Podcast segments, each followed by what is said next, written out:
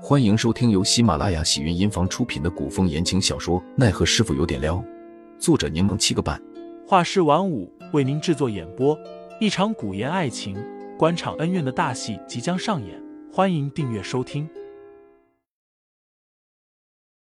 第两百二十五章被堵截了上，众人纷纷被其震慑，停了下来，退在一旁。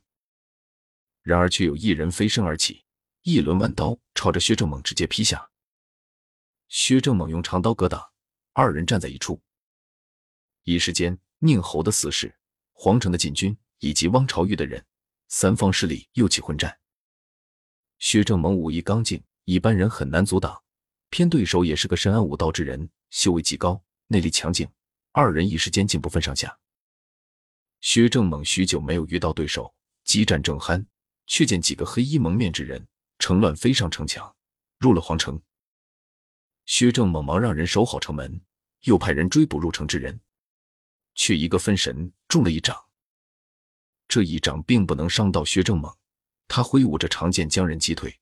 二人过了几招，他忽然发现不对劲，脸色瞬间大变，接着呕出一口血来，竟然下毒下作！薛正猛气血翻涌，用长剑撑地，啐了口，骂了句脏话。正欲起身，却被人按住了肩膀。那人挺直如松柏，一双眼睛犹如寒星，冷静睿智。将军，苏江这枚解毒药丸服下，此人交与我处理。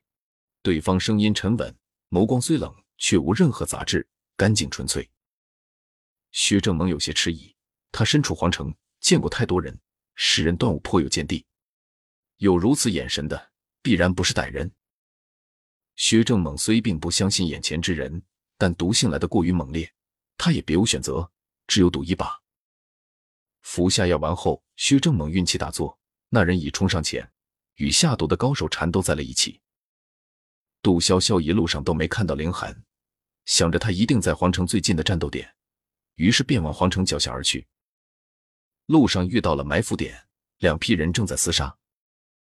杜潇潇只是稍稍留意。便看到了启文。虽然启文戴着面巾，也并未用他那两把造型特殊的匕首，但他手握两把短刀，动作利落干脆，如行云流水，还是让人一眼就关注到了。只是启文有些奇怪，他的实力杜潇潇有目共睹，但今日似乎有些力不从心，不仅无法击退对手，还几次不小心祸及友军。杜潇潇并没多想，他此刻只想找到凌寒，确认他的情况。